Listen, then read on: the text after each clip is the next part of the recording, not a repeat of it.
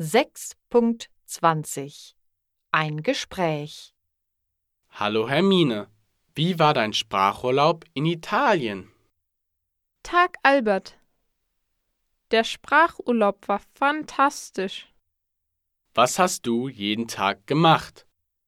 Morgens haben wir Sprachunterricht gehabt. Wir haben viel Italienisch gesprochen, Grammatik geübt, Texte gelesen und Hörverständnisse gemacht. Puh, viel Arbeit. Was habt ihr nachmittags gemacht? Nachmittags haben wir Ausflüge gemacht.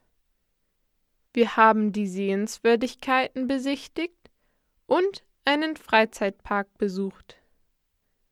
Am Wochenende bin ich an den Strand gegangen. Wo hast du denn übernachtet? Ich habe bei einer Gastfamilie gewohnt. Die Familie war sehr freundlich. Hat es sich gelohnt?